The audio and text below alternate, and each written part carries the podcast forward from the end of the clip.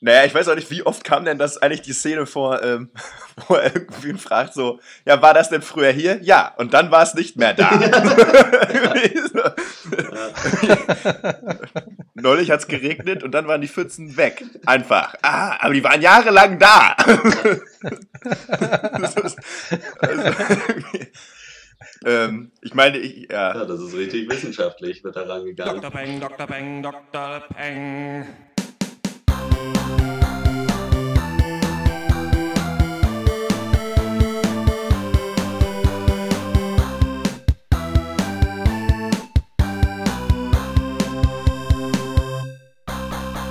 Hallo und herzlich willkommen zum 14. Pencast von www.drpeng.de Pop und Geist. Heute reden wir über den Film der Woche Zulu und die beiden amerikanischen Serien Years of Living Dangerously und Louis. Aber den Anfang macht der Film der Woche und zwar Zulu. Aber erstmal ist natürlich mein Name Dr. Schwarz und ich rede wie immer mit Dr. Eck, Hallo. Dr. Snips Hallo. und Dr. Loco. Hallo. Was war das denn? Ja, es war meine abgebrochene Hupe. Achso, Teaser. Und jetzt sage ich nochmal zum vierten Mal, dass der Film der Woche Zulu ist. Und das ist eine französisch-südafrikanische Koproduktion von Jérôme Salle, der auch total unwichtige Filme wie Largo, Winch und The Tourist gemacht hat. Orlando Bloom und Oha. Ja. Orlando Bloom und Forrest Whitaker spielen die Hauptrollen und der Film basiert auf einem Roman von Carol Ferrey aus dem Jahre 2010 und war sogar der Abschlussfilm des letztjährigen Cannes Filmfestivals, was man gar nicht denken mag, wenn man den Film dann tatsächlich mal gesehen hat. Ja, ich, Worum geht's denn bei Zulu, Dr. Loco? ja, ich wollte auch gerade sagen, das alles, was aufgezählt hast, hilft dem Film aber auch trotzdem nicht. ja, also äh, Zulu ist einfach ein äh, Crime-Drama, würde ich es beschreiben, spielend in South Africa oder Südafrika mit Orlando Bloom Forrest Whitaker in den Hauptrollen, wie bereits genannt. Ähm, Orlando Bloom als so ein äh, hardboiled Cop irgendwie mit einer Ex-Frau, die mit einem reichen Zahnarzt abhängt und einem Sohn hat er auch und ein Drogenproblem. Wer hätte das gedacht? Ähm, das passt alles wunderbar zusammen. Äh, er ist abgehalfterter als seine Lederjacke, ist so ein Satz, den ich mir da, den ich mir da gestern noch zusammengereimt habe. Und ähm, ja, also erfüllt schon jedes Klischee irgendwie eines, äh, eines ja, abgefuckten Polizisten. Würdest du sagen, sein Charakter ist ausgetretener als eine Fußmatte? Oh, oder deine Mutter. So.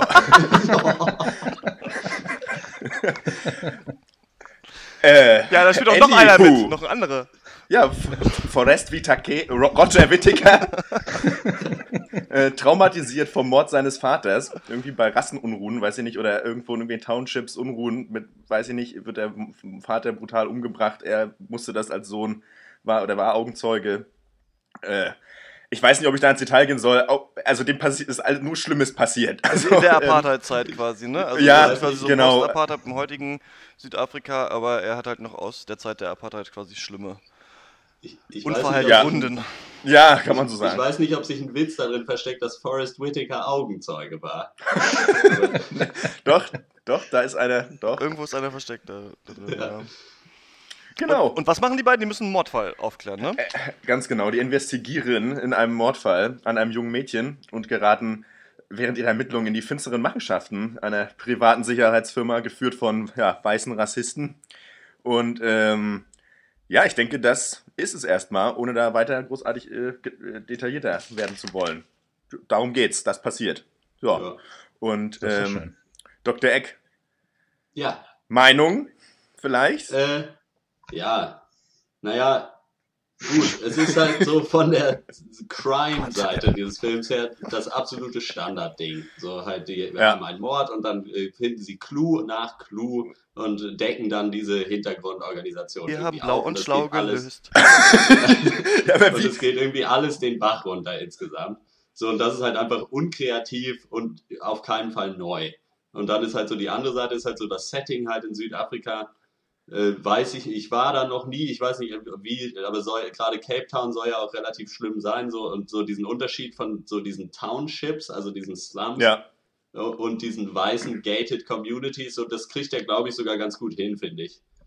Aber macht den Film halt auch einfach nicht gut. So, also man kann sich den angucken und so dafür, wie klischeebehaftet die Rolle ist, die Orlando Bloom spielen muss, finde ich, macht er das eigentlich sogar noch ganz gut. auf jeden Fall. Und äh, ja, aber es ist auf keinen Fall ein guter Film. So, es ist so ein Standardding einfach. Ja. Ich habe mich auch gefragt, wie, auch. wie sie zwischendurch an die Clues gekommen sind, ne? Also das Ja, konnte ich nicht ja. nachvollziehen Das war teilweise. CSI einfach. Ja, also irgendwie Oma oder alte Frau ruft an, da in der Blechhütte, geh mal, geh mal gucken. Dann bist du, da ist ein Ei. So, also,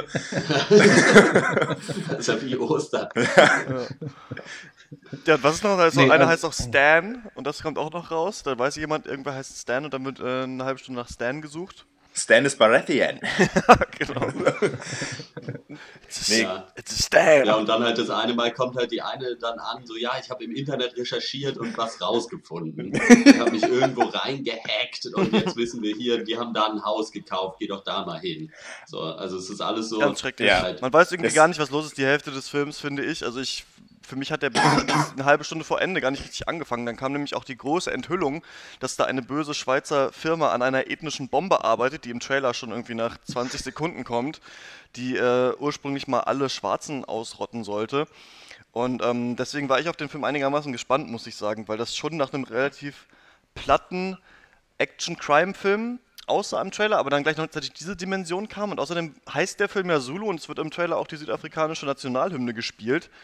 Und äh, das macht für mich den Film wirklich zum zur absoluten Scheiße, muss ich sagen. Also Ja, wenn das also- nur, wenn das nur ein Crime, wenn das nur ein ähm, Krimi gewesen wäre oder ein Thriller, hätte ich das mehr akzeptieren können, als wenn man jetzt noch so pseudomäßig tut, als hätte das besonders viel mit Apartheid zu tun und mit diesen schweren Schicksalen, die Leute mit sich rumtragen. Ich finde, da tut sich der Film keinen Gefallen mit, dass es das auch noch im Hintergrund gibt, sondern ähm, macht sich dadurch noch schlechter. Also ich finde, Ja. das, Ja.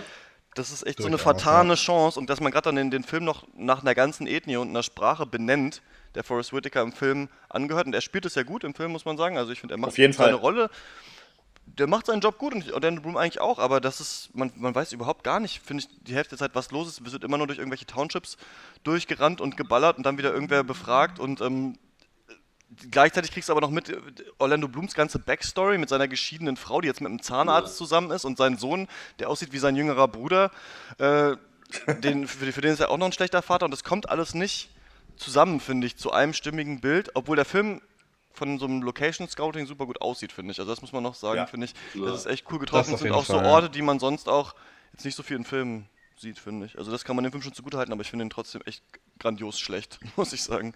Ja, Dok Dr. Snips, Gaum Graus oder Gaum Schmaus? Ne? Äh, also ich äh, würde da allem zustimmen. Also der Film ist halt nicht mehr als ein Standard Hollywood Actionfilm in Südafrika, möchte aber mehr sein und das ist halt auch sein Scheitern, finde ich. Also und alle Actionfilm Sachen, die in dem Film passieren, sind halt basieren nur auf Klischees. Also die Story ist super dünn, die Story ist vage, ja, die Twists, wenn man die denn überhaupt so nennen mag, sind relativ mittelmäßig. Ja. Die Gewalt ist dafür aber extrem übertrieben, sehr blutig. Das, also ist auch, glaube ich, FSK 18. Ja. Äh, sehr unrealistisch auch teilweise die Gewalt, finde ich persönlich. Äh, aber halt trotzdem, und ja, weiß ich nicht. Und halt, der, der nimmt halt alle Klischees mit, die er kriegen kann. Der sammelt alles ein. Ne? Also das fängt ja mit den Charakteren an. So als die, die Polizisten als so gequälte Seelen, ja. Und Orlando Bloom ist ausgebrannter Polizist, Alkoholiker, Womanizer, äh, schlechter Vater, Womanizer, immer, Womanizer. Ja. trotzdem immer einen flotten Spruch auf den Lippen, ja. Irgendwie Forrest Whitaker hatte eine ganz schlimme Kindheit und äh, weiß ich nicht. Und dann gibt's noch die 0815 Autoverfolgungsjagd und dann gibt's noch die 0815 Szene, wie irgendwie ein Gebäude infiltriert wird mit einer Chipkarte und dann werden noch Daten kopiert auf eine Festplatte. Ich würde doch Ja, sagen, also ein so Hacker sitzt vor einem schwarzen Bildschirm und 3, sagt ja. Bingo. Das habe ich gerade draufgeschrieben. Bullshit Also ich Bingo. weiß nicht. Also der ganze Film ist halt ja, unbeeindruckend, finde ich. Sehr unbeeindruckend. Ich glaube, das Bingo-Ding ist so eine Metaebene, dass sie so Klischee-Film-Bingo gespielt haben und da war dann alles vollständig. Ja, er versenkt, auf jeden Fall. Das kann wirklich sein. Ich, ähm, ja, ich habe den Film eigentlich nur aufgesucht, weil ich diesen, den Trailer gesehen habe und re das relativ interessiert daran war. Und der kommt ja seit jetzt, seit Donnerstag im Kino. Ich habe aber sonst nicht viel mehr von dem Film gehört und ich glaube auch nicht, dass der sonderlich gute ähm, Kritiken bekommen wird. Also da, Nee. da sind wir jetzt Mhm. relativ relativ früh ähm, mit den Kritiken. Ich habe nur auf einer Seite, ich glaube auf dem Ho- Hollywood Report hat jemand in die Kommentare geschrieben, irgendwie, wie toll und wichtig dieser Film für Südafrika ist und dass jeder den sehen muss und da wirklich die südafrikanische Seele repräsentiert wird und der Kommentar danach war so, now watch as this film bombs, lol. und genau das hätte ich da auch erwidert. Also finde ich, ähm, Ja. Ja, bei IMDb gab's auch das dichteste und besteste, äh, beste Drama von 2013 und ich denke mir so, also nee, überhaupt nicht. Ja, es ist der Naja. größte, größte Unfug, also absolut nicht. Ja, Also Ich für, hatte ja- für Fans von Stirb langsam ist der Film vielleicht ganz gut so. Aber halt, weiß ich, der, Nee, ist halt nicht Ja, seriös. Bruce Willis spielt doch Ja, gar nicht mit. Das stimmt, ja. Der eine sieht nur ein ganz bisschen so aus. Aber einer stirbt langsam. Äh, ja. Fast die stärkste Szene noch des Films ist eine, also ich finde, Ja. hier braucht man eigentlich nicht irgendwie sich vor Spoilern äh, zu scheuen. Nee. Das ist noch die stärkste Szene am Ende. Äh, wird jemand verfolgt von Forrest Whitaker durch die Wüste und das ist, passiert halt ganz, Ganz langsam und das finde ich ja was. er, er rennt durch die Wüste, Lauf Forrest Whitaker, Lauf, ne, war mal, hatte ich Oh, mir noch notiert. ja, ja, ja. Ja, ja, sorry. Ja, Sorry, die Grillen dafür- zirpen gerade so laut, ich komme gerade nicht. Äh, und äh, auf jeden Fall, ja, das ist ganz cool. Das ist eine ganz lang, langsame Verfolgungsjagd, die äh, sich lang zieht und toll gefilmt ist und die fand ich ganz cool. Aber sonst, ähm, Ja, weiß die geht ja schon ein bisschen vorher los in dem Haus. Also so diese Ja. bisschen äh, persönliche Vendetta von Forrest Whitaker am Ende ja ich meine, hatte noch am meisten Stil in dem Film, fand ich auch. Ja. Ja, ich meine, die Szene, äh, in, der- in der er dann in das Haus geht und in, in, in Slow-Mo da alle ab umniedert, das ist halt original Taxi Driver halt, äh, ne, hat das sozusagen. Ja, aber das funktioniert, finde ich. Das kann man Ja, das funktioniert. bringen, Das war schon, ab da wurde der Film gut. Schade, dass er dann nur noch eine Minute ging. Äh, naja, Ja, ja. aber Ja, ich ja und auch das ist halt schon auch Nee, sehr klischeebehaftet. Ah, so, ja, er also macht halt das finde ich 40 jetzt nicht Jahre gut. seinen Na Job klar. und, und äh, ist irgendwie auf, ja, vergibt diese Sachen, die ihm angetan wurden und dann irgendwann ist es halt zu viel und dann drückt er kein Auge mehr zu. Ja, ich finde Ja, wirklich, dank, dass, danke, der Film, Lothar. Wir schalten zurück ins Studio. dass der Film da auch nicht richtig weiß, was er für eine Aussage denn überhaupt treffen will über diese ganze Geschichte. Also da, da sind viele Andeutungen, aber so richtig habe ich nicht, nicht mal verstanden, was mir da theoretisch für eine Botschaft hätte übermittelt werden sollen. Da habe ich tatsächlich noch was aufgeschrieben, was nicht, also was äh, ich dem Film noch zugute halte, so dass er irgendwie insgesamt dann doch irgendwie angenehm pessimistisch ist auf dieses ganze Geschehen. So, weil, ich meine, Forrest Whitaker geht dann da auf seine Killing Spree und bringt die alle um, aber es wird halt irgendwie gleich so angedeutet, so, dass es halt in keinster Weise diesen Konflikt, der da dargestellt werden soll, halt weiterbringt irgendwie. ja. Also, dass jetzt nicht so am Ende dann irgendwie, äh, da er der gefeierte Held ist, der da diese Parzelle von weißen Rassisten ausgelöscht hat, sondern es ist halt einfach ein weißer Rassist weniger in Südafrika. So, und dass da keine Aussage gemacht wird, so dass jetzt alles gut ist. Das finde ich Mhm. noch ganz gut. Na, und, so. und, und zumal am Ende ja auch keine Moral mehr bleibt, ne? Also, weil Ja. ähm, er ja auch im Prinzip selber auch sagt, so sein ganzes Leben lang hat er immer gepredigt, sozusagen, äh, Rache ist scheiße, Gewalt ist scheiße, versucht ist immer andersrum, Ja. so haltet auch die andere Wange hin und zum Ende äh, Ja. scheißt er dann ja auch selber drauf. Also, es bleibt wirklich nichts Gutes mehr übrig. Äh, auch nicht in der Rolle von äh, Ali Sokela von Forrest Whitaker. Also, ähm, Ja. am Ende ist halt einfach nur alles Ja. fucked up. Ob die Bösen tot sind, spielt auch keine Rolle. Es hat, ist eigentlich alles gleich geblieben. Und das ist dann so ein bisschen, glaube ich, dieses Film-Noir-Element, von dem, glaube ich, Leute äh, gesprochen haben äh, in Reviews, Ja. die ich gelesen habe. Äh, eben, es bleibt halt oder wird halt nichts besser ne, am Ende. Aber pff, ja. Okay. IMDb-Rating-Runde, von mir gibt es 4 von 10. Ich gebe ihm eine 5, weil, weil schauspielerisch noch gut. Äh, Aber- 5,5. Ja. Weil das schon das Schlechteste ist, was man als IMDb-Rating geben darf. Meiner Meinung nach. Aber wofür Nee, gibt's also- denn dann die anderen? Ja, echt mal. Das, nee, aber von mir gibt es auch 5,5, aber wissend, dass es bis 0 geht. Ich kenne die Zahlen, ich weiß das. äh, ja, genau. fand ich, also Okay. ja, wäre vielleicht ein besserer Film gewesen, wenn man das nicht, wenn man nicht versucht hätte, das in diesem Post-Apartheid-Setting zu machen, aber vielleicht auch trotzdem nicht.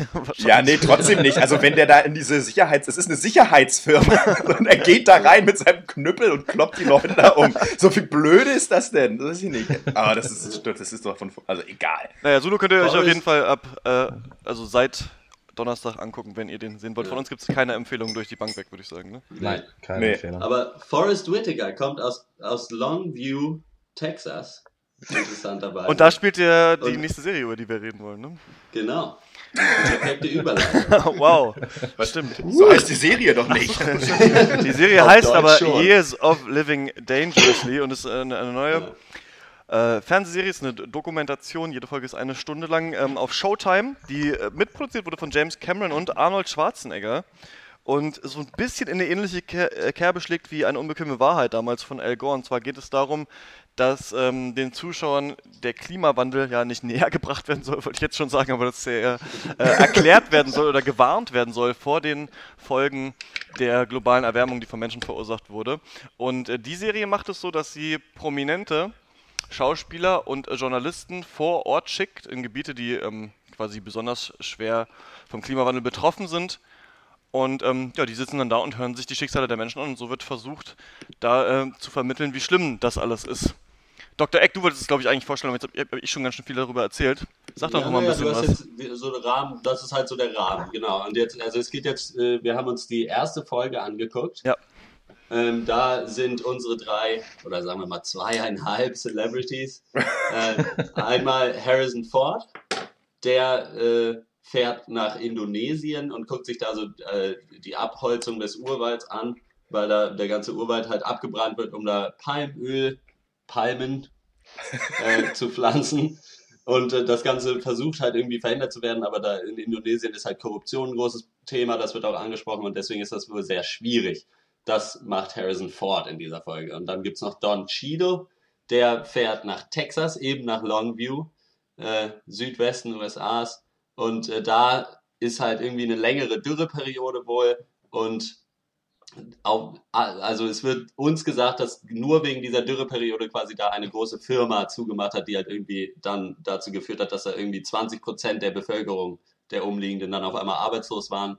Das ist natürlich auch nicht so gut. Und er redet da mit einer, die halt da äh, betroffen ist und trifft noch eine so äh, Klimawissenschaftlerin, äh, Catherine Hayhoe, die auch relativ berühmt sogar ist. Also die war wohl äh, auf der Times-Liste Most Influential People 2013 irgendwie in den Top 100.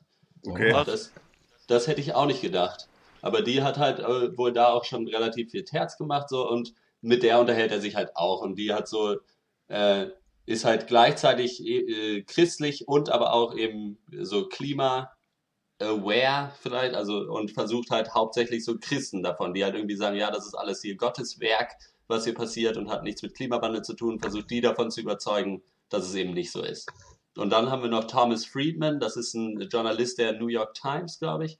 Drei Pulitzer-Preise auf dem Rücken, ist in der Türkei in der Nähe von der syrischen Grenze und versucht da halt auch irgendwie eine Connection, äh, eine Verbindung zu finden von einer seit vier Jahren anhaltenden Dürre in Syrien und was das mit diesem Bürgerkrieg zu tun haben könnte, ob das eventuell ein Auslöser dafür war oder was weiß ich was. Mhm. Das ist so das, was passiert, würde ich sagen. Ja. Ja, Ja. ja. Ja, Ist eine feine Sache, wenn reiche, erfolgreiche Menschen sich hinstellen und Leuten erzählen, wie sie es dann richtig machen sollen. Na, ich finde das, ähm, die erzählen ja nicht richtig, wie man es richtig machen soll. Die wollen ja eigentlich nur so die Dimension des Klimawandels aufzeigen und worin sich das Absolut. von einer anderen ähm, Dokumentation unterscheidet, ist, dass du anstelle dessen, dass einfach nur Menschen interviewt werden zum Thema und sagen, wie das früher war, schwenkt eben ab und zu mal die Kamera nach links und dann sitzt da halt Harrison Ford oder Don Cheadle, guckt sehr besorgt, nickt viel und im Hintergrund kommt so eine immer so die Zeitbombe tickt, der Klimawandel wird uns alle ausrotten. Das mag gerne sein, aber ich finde, das ist halt eben die Schwäche dieser Serie, dass da versucht wird, ja, mit so Überemotionalität und ähm, Trauerstimmung ja, diese Fakten äh, zu dir zu vermitteln, was es irgendwie Ja, nicht ja gebraucht keine hätte. So. Stimmt, das ist Ja, auch noch so. Also es wird eigentlich, es kommt echt wenig rüber. Also man lernt schon ein bisschen was, aber das hast du eigentlich jetzt alles schon erklärt in deinem Ja. äh, kurzen Monolog, Ja, worum es da auf jeden geht. Fall. Ja. Man kommt halt nicht mit, es gibt halt keine Fakten, in, also es gibt ja schon in dem Sinne Fakten. Also ich meine, wenn die Leute oder wenn jemand, äh, jemand aus Syrien halt sagt, ja, der Fluss war dann weg, das ist dann schon auch ein Fakt. Er konnte nicht mehr baden, das war aber er konnte, traurig. er konnte ja. nicht mehr baden und sie konnten halt auch keinen Ackerbau wahrscheinlich mehr betreiben. Und das sind ja so, klar, das sind halt keine Zahlen in dem Sinne oder irgendwas auf Papier steht. Aber das ist halt eben, was sie in dieser Dokumentation machen oder auch in Text. Ja. Also sie gehen einfach vor Ort, reden mit den Leuten, wie hat sich das ausgewirkt bei euch vor Ort. So. Also mein größter Kritikpunkt ist, dass es halt viel zu eindimensional irgendwie alles ist. So, ich meine, Thomas Friedman weiß selber auch, dass der Bürgerkrieg in Syrien nicht zu 100% auf diese Dürre zurückzuführen ist. Das habe ich auch nicht ganz verstanden. Und aber dann unterhält er sich da mit Leuten, die direkt betroffen sind und die versuchen ihm was zu erzählen und er sagt immer, ja, aber wie ist das denn mit der Dürre? Wie ist das denn mit der Dürre? So, weiß nicht. Und es wird halt so irgendwie Ja. versucht, diese ganzen Probleme zu 100% auf Klimawandel zu äh, abzumünzen irgendwie und das weiß ein zweijähriges Kind, dass das nicht stimmt. Also dass es nicht immer nur eine Sache gibt und das fand, fand ich ein bisschen sehr komisch. Ja, sie wollten das halt sehr plastisch oder darstellen, glaube ich, und, und halt auch welche Dimension halt dieser Wandel halt eben auch hat, haben, keine Ahnung, ich weiß ja nicht, ob das jetzt wirklich, also wird sicherlich auch eine Rolle gespielt haben, dass die Landbevölkerung halt irgendwie da Hunger leiden muss. Ja, natürlich, Ähm, ja. äh, und ja, das wollten sie einfach so auch zeigen, dass der Klimawandel eben oder die Auswirkungen auch solche, so eine Dimension haben könnte. Haben, oder in dem Fall weiß ich ja nicht, wie weit das irgendwie da eine Rolle gespielt Also hat. ich, ich finde den kompletten Ansatz der Doku ein bisschen verfehlt. Also auch, äh, dass halt die wenigen Fakten und relevanten Informationen halt begraben werden unter diesen Einzelschicksalen, unter ernst guckenden Celebrities und dann äh, hier und da gibt's mal eine Grafik, die ganz böse rot leuchtet und am Ende leuchtet sie Dollar röter. Ja. Und, äh, und oh Gott, und jetzt wird alles schlimmer. Und äh, ja, ich, ich weiß es nicht. Also ich finde das wirklich nicht so geil, weil äh, die geht halt echt es ist halt so, ich weiß wenig über Klimawandel und ich habe jetzt aber nicht mehr gelernt über Klimawandel. Und die Serie geht halt noch einen Schritt zurück und sagt nicht, wir wollen Leute, die wenig darüber wissen, aufklären, sondern wir wollen Leute, die nicht mal an den Klimawandel glauben, denen wollen wir zeigen, dass es den doch gibt. Das heißt, damit klammerst du zwar die Leute ein, die äh, den Klimawandel für Schwachsinn halten, klammerst aber alle anderen aus, für die schon klar ist, dass der Klimawandel eine tatsächliche Sache ist. Und Nee, ob das jetzt halt erstrebenswert ist oder nicht, das weiß ich nicht. Also ich finde Ja. nein. Ich würde sogar Naja. noch einen Schritt weiter gehen und also ich stimme dir zu mit Mhm. dem, dass es nicht an Leute gerichtet ist, die wenig wissen und mehr wissen wollen. Aber Ja. es ist nur an Leute gerichtet, die quasi keine richtige Meinung dazu haben. Weil jemand, der äh, von sich aus sagt, ich glaube, Klimawandel ist Schwachsinn, der guckt sich das erstens sowieso nicht an und zweitens ist es da, hat es dafür viel zu viel Angriffsfläche, halt einfach Ja. Propaganda zu sein. Ja. Also jemand, der von vornherein sagt, ich glaube da nicht dran und nicht einfach nur, ach nee, ich weiß es nicht, es wird Gottes Werk sein. So, äh, der lässt sich davon auch nicht beeindrucken. Warum wir ja darauf kommen, ist ja, ähm, dass in der Episode von Don Cheadle m, sieht man, dass alle Leute, die diese Meatpacking Packing Plant, die dann zugemacht hat, ähm, sehr religiös sind, dass am, im Ort quasi niemand daran glaubt, dass diese Tragödie quasi durch von Menschenhand ausgelöst wurde, sondern alle denken, es war Gottes Werk. Und Ja. das ist ja so fast die interessanteste der Episoden auf eine Art, weil da sehr viel Ja. Zeit ähm, sich gewidmet wird und religiösen Leuten. Und am Ende kommt eben raus, dass diese eine Wissenschaftlerin ist, gibt, die ja auch religiös ist, der kann man dann glauben, weil die glaubt ja an den gleichen Glauben wie man selber. Das sagen da mehrere Leute. Und da sagt Ja. Don Cheadle dann, it's about how it comes, sometimes not what it is. Und er meint damit, so wie, manchmal Ja. ist wichtig, wie etwas rübergebracht wird und nicht, was der Inhalt ist. Und ich finde, das ist der perfekte metaphorische Satz für diese Serie. Also, Ja, es geht nicht Fall, darum, was der Inhalt ist, also was die Argumente sind, sondern es geht darum, dass halt irgendwie hier halt mit trauriger Musik und schlimmen Bildern äh, oder schönen Bildern manchmal dir das erklärt wird. Und da geht es halt darum, dass jemand, der auch Christ ist, dann halt, dass man der Person dann glauben kann. Das ist natürlich argumentativ die absolute Selbstaufgabe. Also das ist halt, das heißt halt reine Rhetorik so. Nur Rhetorik ist Nee, wichtig absolut, absolut. und halt nicht Er- Erklärung. Das ist halt echt die Frage, an wen das gerichtet ist, weil die anderen Sachen jetzt sind ja gehen ja nicht so doll um diesen religiösen, religiösen Kontext. Ähm, aber das fällt schon auf, dass man denkt, okay, also spätestens wenn diese religiöse Episode kommt, denkt man so, okay, das scheint wirklich an religiöse Fanatiker gerichtet zu sein, die nicht daran glauben, dass der Klimawandel existiert. Ich glaube, ich, es ist halt wirklich an Leute geredet, die einfach da das noch verneinen, dass, es, dass, dass da ein Klimawandel stattfindet. Also ich habe auch den Teaser auf YouTube gesehen für die, glaube ich, zweite Folge, ähm, wo Arnold Schwarzenegger, also es geht irgendwie zwei Minuten, wo Arnold Schwarzenegger ein bisschen quatscht. den Firefighters. Ja. Genau, und er sagt halt eben auch, dass das Problem der Leute ist, die auf den Klimawandel hingewiesen haben in der Vergangenheit, dass sie es halt, und er sagt auch, wortwörtlich nicht richtig verkauft haben. Und das ist schon ein bisschen das, was du halt auch sagst. Ja klar, man tritt dann vom Inhalt ein bisschen zurück, aber eben, um es den Leuten schmackhafter zu machen, sich damit auseinanderzusetzen. Deswegen sucht man sich halt für diese Leute in Plainview, Texas, halt eine Forscherin raus, eine renommierte, die halt eben aber auch gläubige Christin ist, eben damit man Leuten das verkaufen kann, weil Leute einfach eben so stubborn, stupid sind. Und ähm, Ja. Ja. das ist halt auch eine Realität, die wir nicht verneinen können, weil wir können uns natürlich, wir können uns halt, wenn wir was ändern wollen, auch nicht mal breitärschig hinsetzen, sagen, ja, die sind halt alle dumm. Man muss es den Leuten halt auch verkaufen. Ne? Das fängt halt, äh, ja, genau, im Klimawandel genauso mit Politik äh, sonst auch. Was ne? verkauft man denn den Leuten? Einfach nur die Akzeptanz dessen, dass der existiert, weil ich weiß nicht, wie viel man da äh, Ich, dann ich geschafft meine, das hat ist ja, das ist ja Endes. erstmal die erste Folge. Ich meine, Mhm. ich, ich weiß ja nicht, wie es weitergeht, aber ich denke, es geht einfach mal darum, dass Leute auch was tun können dafür, äh, was sicherlich auch ihr Konsumverhalten angeht, ähm, einfach ein bisschen weniger äh, einfach CO2-Ausstoß irgendwie äh, zu verursachen. Ich glaube, darum wird es dann in Zukunft gehen, Leu dafür ein Bewusstsein einfach zu schaffen. Ganz einfach. Ja, aber und ich denke, ich- das schafft man so auf dem Wege vielleicht schon, natürlich nicht alle, aber ich denke, das ist ein probates Mittel oder kann ein probates Mittel sein. Das ist nicht an uns gerichtet. So. Ja, aber Ja, weiß ich nicht. Das, das kann man auch besser machen. Weiß ich nicht. Also, weil, weil, naja, was, na, weiß ich nicht. Ich meine, äh, wenn es wirklich nur darum geht, dass es das gibt oder so und dann vielleicht später was man machen kann, das kann man doch auch viel, äh, wie, also mit, ja, mir geht es halt darum, dass es so viel Angriffsfläche bietet, weil es, also es ist einfach ein viel diskutiertes Thema. äh, So Klimawandel und äh, inwiefern das von Menschen gemacht ist und inwiefern nicht, ist ein sehr viel diskutiertes Thema. Ja, bei Ja. dir, weil du da halt hammer nicht dran glaubst. So. Aber. Bitte? Nein, ich habe da äh, relativ keine Meinung zu. Aber Oh. es, also es Wasserdichtes auch wenn, Alibi. ist, äh, wie dem auch sei, ist es einfach äh, eine schlecht gemachte Doku, würde ich auf jeden Fall sagen. Also unabhängig vom Inhalt. Ja, also ähm, ich meine, diese, was ihr sagt, was ich nachvollziehen kann, ähm, dieses irgendwie mit dieser nervigen Musik im Hintergrund und so weiter, das ist halt diese Ami-Kacke, sage ich jetzt mal so ganz doof. Das finden wir Europäer oder halt auch Deutsche immer ganz furchtbar, wenn jemand uns irgendwelche Emotionen irgendwie in die Fresse drückt, weil wir möchten das nicht und das ist uns auch zu cheesy und zu billig. Aber das akzeptiere ich dann immer einfach. Ich sehe das dann einfach im Kontext. Wenn ich einen Hollywood-Film gucke, gucke, weiß ich halt auch, womit ich rechnen muss. Ähm, das ist dann halt so. Und ich denke aber ansonsten, dass es äh, die Dokumentation an sich so nicht verkehrt ist. Klar fehlen die Fakten, aber ich sage halt auch, man muss die Zielgruppe, da darf man da nicht aus dem Auge verlieren. Also, ähm, Ja, gut, auf die Zielgruppe zugeschnitten ist es äh, wahrscheinlich, ist die Doku wahrscheinlich sogar effektiv. Aber halt die Zielgruppe ist halt tatsächlich dann sehr begrenzt. Auf Und jeden das Fall. ist dann auf jeden Fall dann auch für mich negativer Faktor. Also ich würde sie halt niemand, ich würde nicht meinen Freunden sagen, guckt euch das mal an. nee. Wenn, dann guckt euch das mal ironisch an und lacht darüber. So.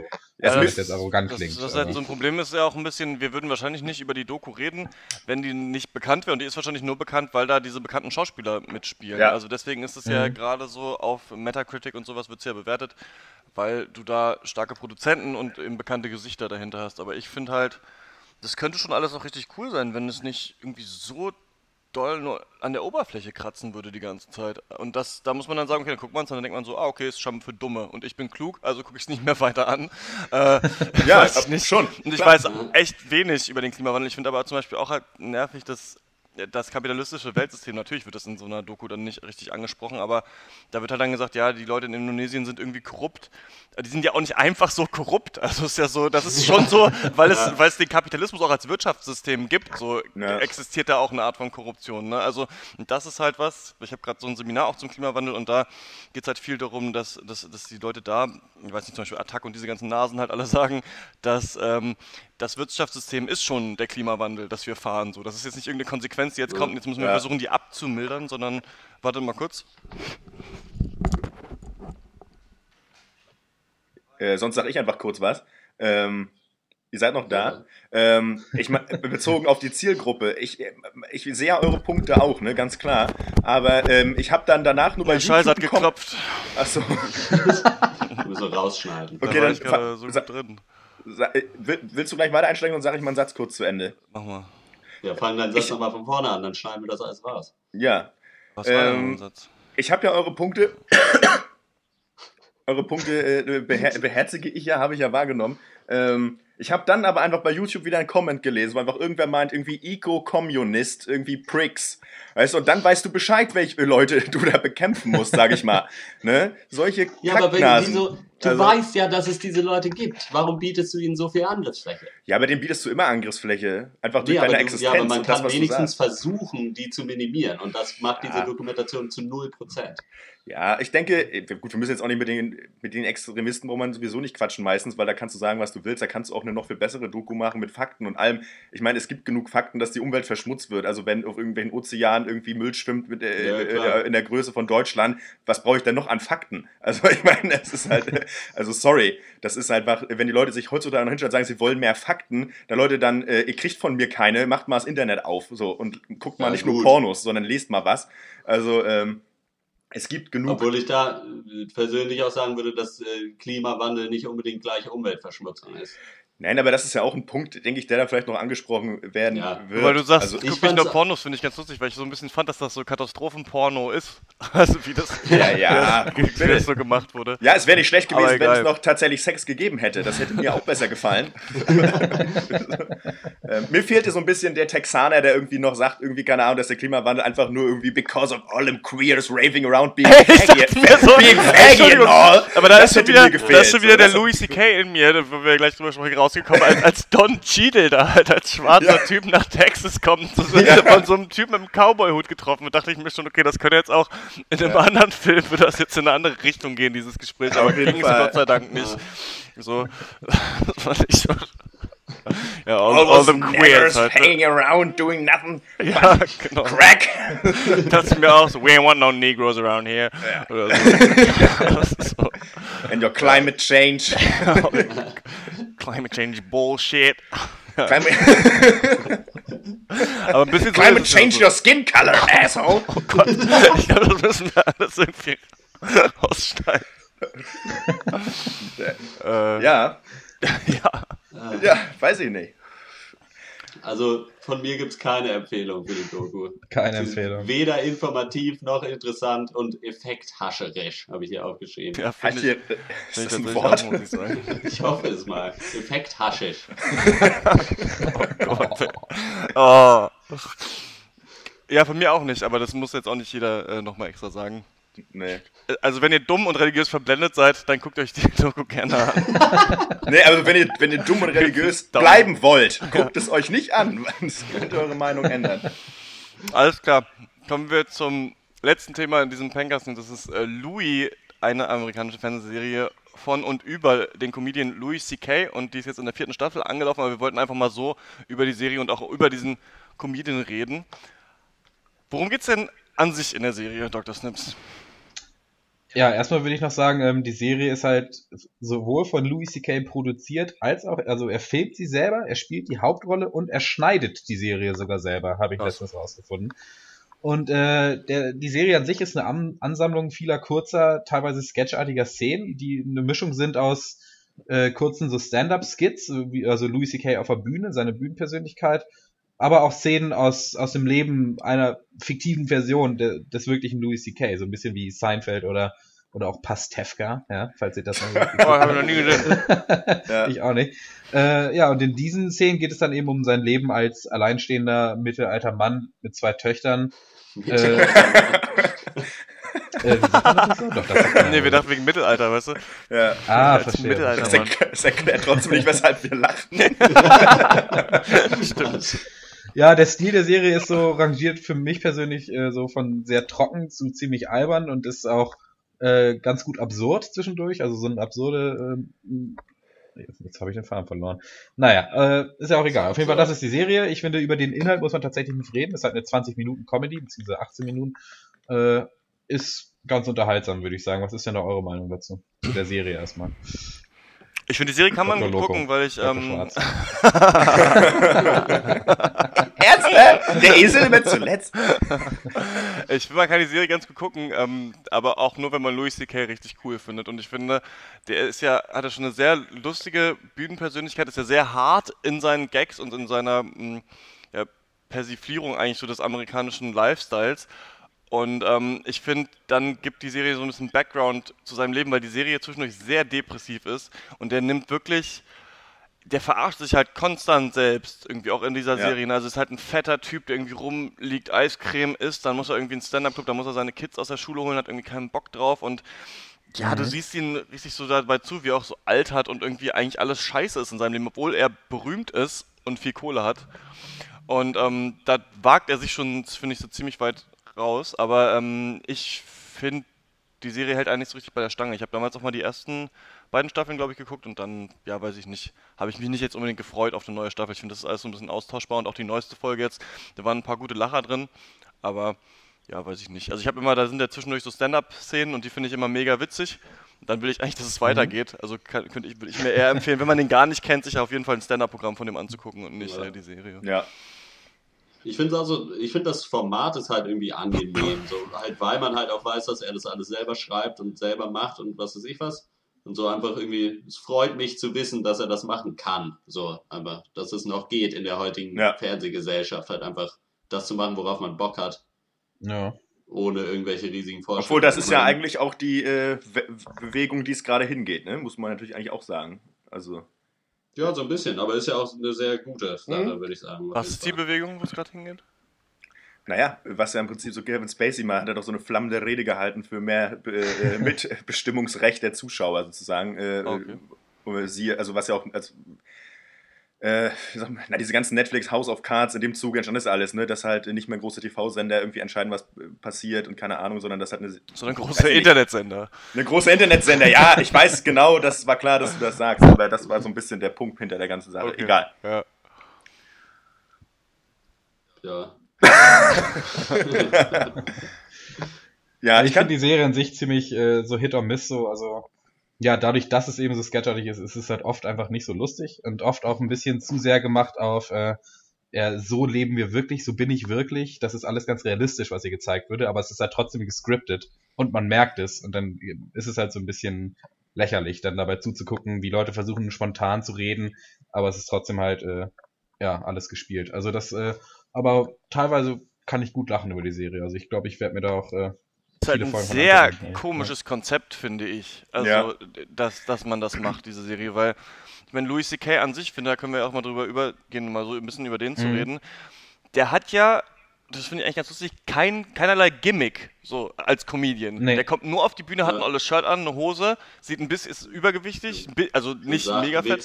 Genau, und labert halt richtig lustigen Scheiß. Also das Timing ist brillant bei den ganzen Gags und die sind natürlich Ja. alle ultra unter der Gürtellinie. Also es gibt Sachen, die sind super rassistisch, super sexistisch, so total asozial. Und ich finde halt das Mhm. Geile daran, deswegen vermisse ich das auch irgendwie so voll doll in deutscher Comedy und ich finde, hier wäre das vieles gar nicht möglich, ist, dass für mich die Gags dadurch immer so doppelt zünden. Also wenn man einen Ja. richtig dummen Gag bringt, ja, äh, dann muss man einmal lachen, weil der Gag so blöd ist, also dass sich jemand traut, das zu sagen quasi. Und gleichzeitig aber gibt es halt auch immer so einen Kommentar über die amerikanische Gesellschaft oder auch über ihn als Mann oder sowas zum Beispiel, wenn er so einen richtig dummen sexistischen Ja. Witz bringt. Das ist auch, ich finde, so funktioniert auch Family Guy und South Park und sowas und das ist in Deutschland irgendwie noch nicht angekommen, finde ich. Also dieses, dass man hier würde man sich Sachen nicht trauen zu sagen, weil die so rassistisch sind, irgendwie, dass das gleich einen großen Aufschrei gäbe, aber dass man halt was so rassistisches sagt, dass es schon wieder so lust, also dass es so dumm ist, Off- dass es, dass ja, man so das nur lustig verstanden ja. werden kann.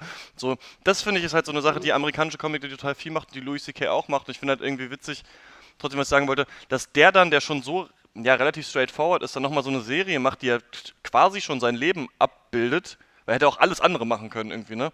Das, Ja. äh, vielleicht, vieles wäre vielleicht nicht so glaubhaft, aber das finde ich schon ganz schön, ganz schön seltsam, weil es geht ja auch darum, dass er geschieden ist und so. Und das ist ja im echten Leben auch so. Und er ist auch Vater von zwei Ja. Kindern.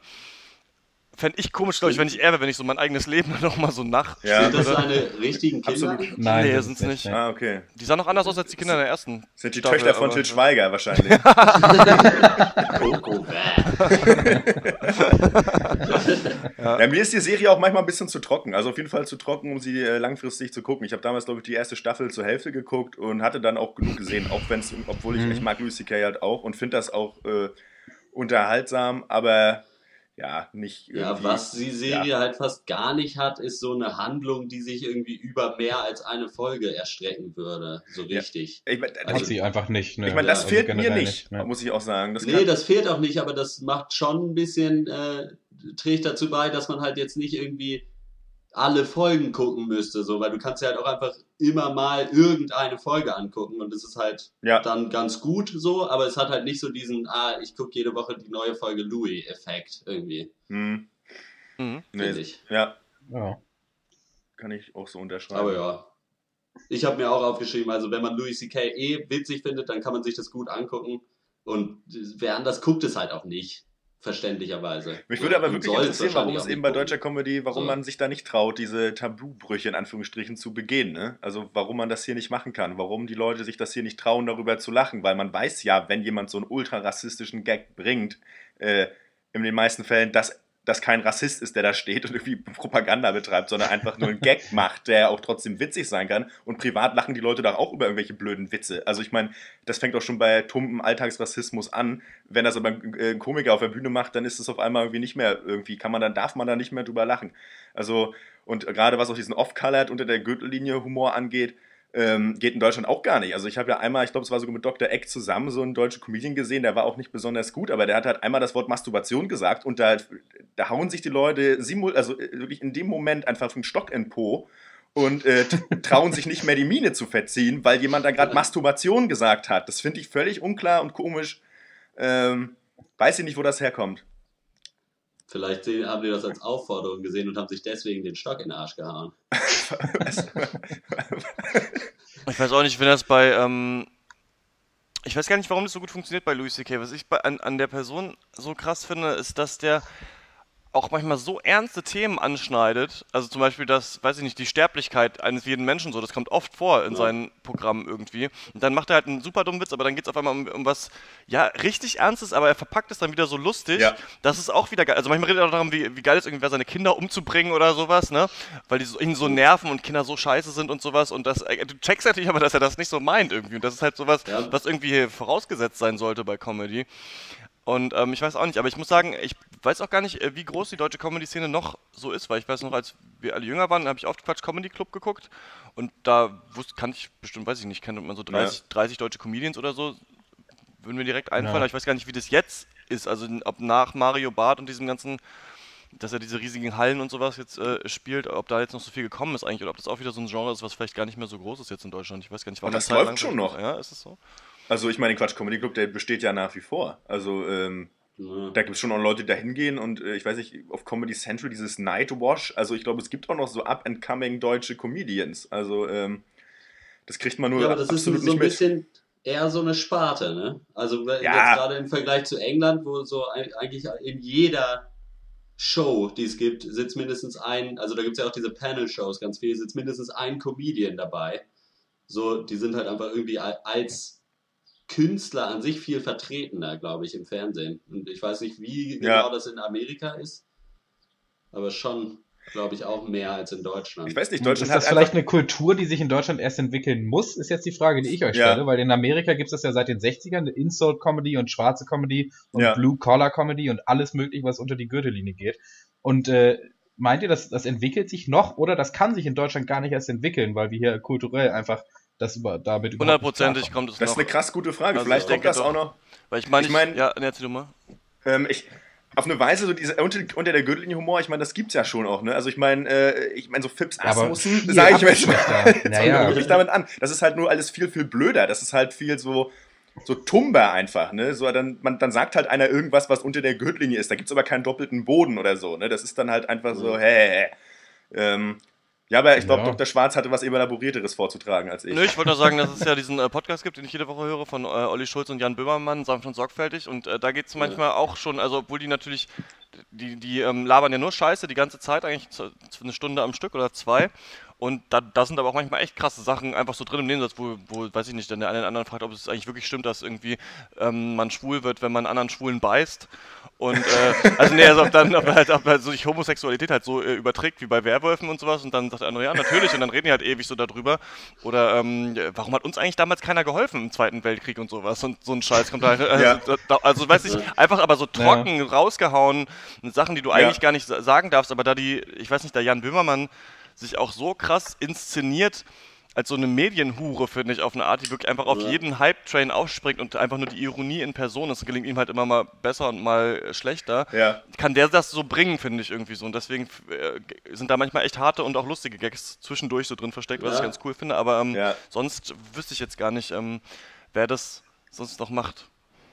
Aber ich finde, so, was du vorhin auch meintest, äh, mit, äh, dass Louis C.K. das halt irgendwie gut rüberbringt, könnte auch, glaube ich, irgendwie was damit zu tun haben, dass er so schon einfach einen total harmlosen Eindruck einfach macht. Ja. So als Person. Mhm. Halt so der Vater, der irgendwie ein bisschen ausgebrannt ist, ein bisschen dicker und äh, irgendwie halt überhaupt, der hat irgendwie an sich nichts Aggressives an sich. So. Ja. Unterschwellig oder so. Aber er ist auch nicht der einzige Vertreter dieser Comedy. das Da stimmt. gibt's Ja, Aber da sind wir natürlich wieder bei dem, da sind wieder bei dem 100. Punkt. Ja, ja, aber es ist schon so, glaube ich, dass er eine größere Zuhörerschaft auch hat, die äh, halt jetzt nicht irgendwie sagen würde, ah, ich stehe total auf diesen äh, total übertriebenen unter der Gürtellinie Humor. So, Ja. sondern dass er halt einfach eine größere, also dass es bei ihm bei mehr Leuten oder besser funktioniert als bei anderen. Ja, das kann sein. Das spielt auf jeden Fall eine Rolle. Das spielt ja immer eine Rolle. Also, Ja. wer da auch steht, ganz klar. Also, Ja. ich meine, irgendwie so ein großer Highschool-Bully, äh, der Football-Hero, äh, da würde das Ganze, ich weiß nicht, wäre unklar. Man braucht ja seine abgehalfterte Persönlichkeit so ein bisschen, oder was heißt abgehalftert, aber so ein bisschen seine, ja, so der, ne, alleinstehende Vater, der halt irgendwie mit Depressionen zu tun hat. Also zumindest ist das so mein Bild von ihm auf jeden Fall. Mhm. Ähm, ich weiß ja noch, wie, war denn dieser eine Sketch, den er da hatte mit dem Handy irgendwie, dass Leute irgendwie, wenn sie nicht mehr das Handy hätten, dann würden sie einfach irgendwie alle anfangen zu weinen oder keine Ahnung. Das sind einfach so, manchmal hat er so Gedankengänge, die er so im Nebensatz formuliert. Äh, ich glaube, manchmal meint er das auch schon so, weil er Sachen auch schon so gefühlt hat. Aber das geht dann manchmal in dem Gags unter oder in dem tosenden Gelächter darüber, dass er gerade Ja. wieder einen Witz unter der Gürtellinie gemacht hat. Aber ich glaube, dass der Typ auch ein bisschen, also innerlich ein bisschen düsterer unterwegs ist, auf düsteren Faden wandelt. Also Glaube ich auch, macht Ja. nur ein bisschen problematisch, dass er das in seiner Serie halt auch so doll zeigt, ne? Also Ja. das macht's wieder so ein bisschen kaputt. Ja, ja, vielleicht- Gut, aber das ja. ist ja schon auch so ein Ding unter Comedians, glaube ich, depressiv zu sein. Absolut, das gehört, glaube ich, auch dazu. Ich meine, das, ja, ja, ja. ja. Also Ja, was ist ich zum Beispiel, ich, ich finde das beste Beispiel ist halt zum Beispiel Stephen Fry halt einfach, der Ja, schon einfach so äh, richtig witzig und geil ist und immer irgendwie gut gelaunt im Fernsehen. Und der halt auch irgendwie jahrelang mit, Depre mit halt richtig harten Depressionen halt unterwegs war und so. ich denke, das ist, gehört schon sicher da, äh, zum Berufsprofil mit dazu. Also einmal so, weil die meisten wahrscheinlich eh von ihrem Beruf da nicht leben können. so, das so die Wissenschaften. Aber klar, so solche Charaktere, auch so George Carlin oder sowas, die alte Koksnase und, und So- Suffkopf und alles. Mhm. Also das sind schon Leute, äh, ja, naja, tragen da schon ein bisschen mit sich rum. Naja, Ja, und dann kann man halt immerhin, äh, wenn man depressiv ist, sagen, man wäre Komiker. Und dann äh, ein trauriger Clown.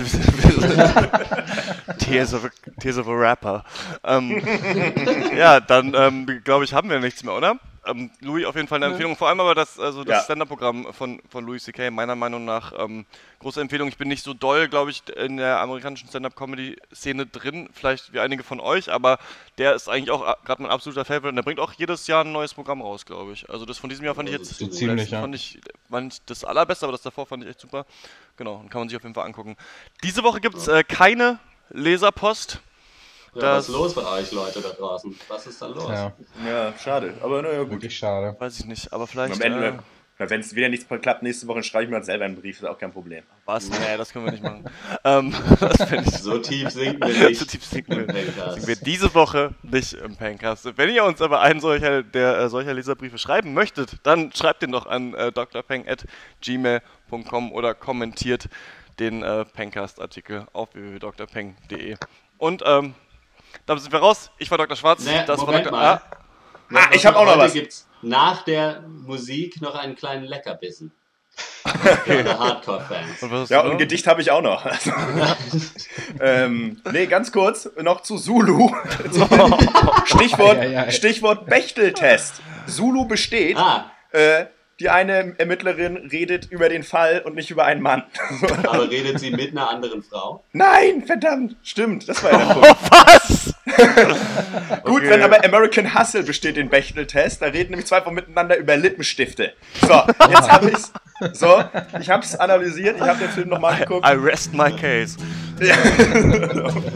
Alles Okay, das klar, bis nächste Woche. Ciao. Ciao. Bite escargot, mollusque des nuits, cervelle bourrée de trous noirs. Bite escargot, mollusque des nuits, cervelle bourrée de trous noirs. Bite escargot et chasseur de fièvre,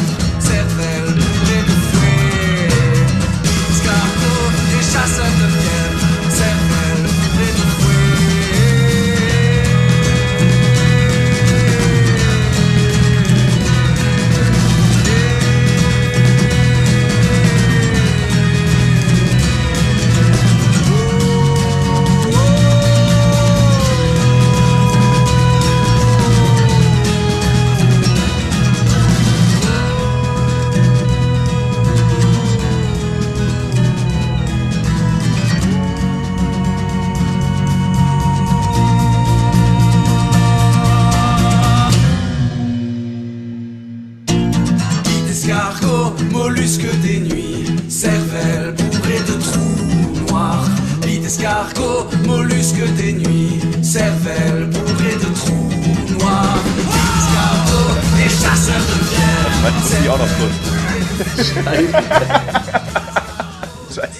Ich habe aber äh, vor, vor geraumer Zeit, Christian, äh, das wollte ich, weil ich habe ja sonst keine Plattform dafür, noch nicht, außer Facebook, ein, äh, weil ich ja eigentlich in der Schule immer so Gedichte gehasst habe, so diese Wortmalerei beinhalten, habe ich auf den Tode gehasst, weil ich mir gedacht habe, den Kack kann ich auch. Und irgendwann war ich wütend auf Arbeit und habe in fünf Minuten sowas hingeklatscht und würde das gerne vorlesen, bitte. Und äh, es geht, also es ist, äh, ich hör, hört zu. Hört, hört. Die Verballhornung der Hopsdrause.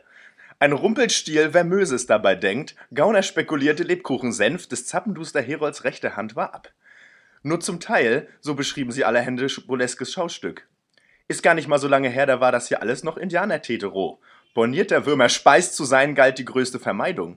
In Kükün und Trümpütün fand mannigfaltig den Bummel ersten Humanhackverkäuferinnen. Das war aber auch alles noch viel mehr wert. So Stangen braucht man jetzt ja nicht mehr für einen Kreisel auf dem Bummelfest. Ein Sack hausbedampfte Klatschstruten und fertig. Höchstens mit einem halben Pfund Liter Düvel fixieren. Gänzlich unbenügend befunkelt das dann schon gar nicht mehr. Geht schnell mit die. Ja. Könnte auch im siebte Klasse Deutschbuch stehen. Das stimmt. Von was soll das jetzt eine Parodie sein?